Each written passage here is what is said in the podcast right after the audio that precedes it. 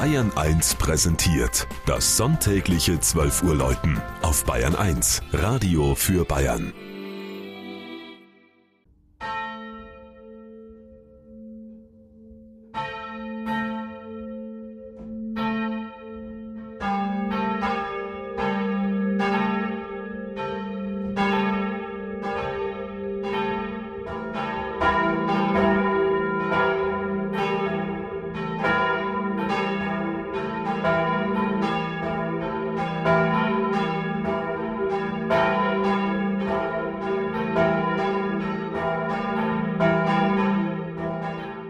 Simmershofen in Mittelfranken. Fusionen sind nicht erst ein Phänomen unserer Zeit. Dabei wird bekanntlich einer der beiden Teile vom anderen, meist größeren, geschluckt und verliert dadurch oft seinen Namen. Aber es geht auch anders. Im Jahr 1832 fusionierten westlich von Uffenheim das kleinere mittelfränkische Simmershofen und das benachbarte größere Holzhausen. Die neu entstandene Gemeinschaft nannte sich dennoch Simmershofen, weil dieser Name einmalig in Deutschland war. Holzhausen gab und gibt es mehrere Dutzend. Zum Ausgleich behielt die evangelische Pfarrgemeinde den Namen Holzhausen.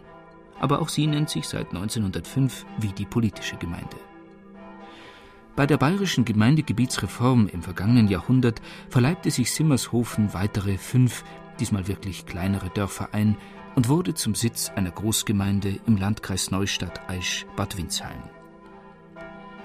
Als im 18. Jahrhundert das Schiff der alten Simmershofener Kirche neu gebaut wurde, der mittelalterliche Turm konnte stehen bleiben, gehörte das Dorf zur Markgrafschaft Brandenburg-Ansbach.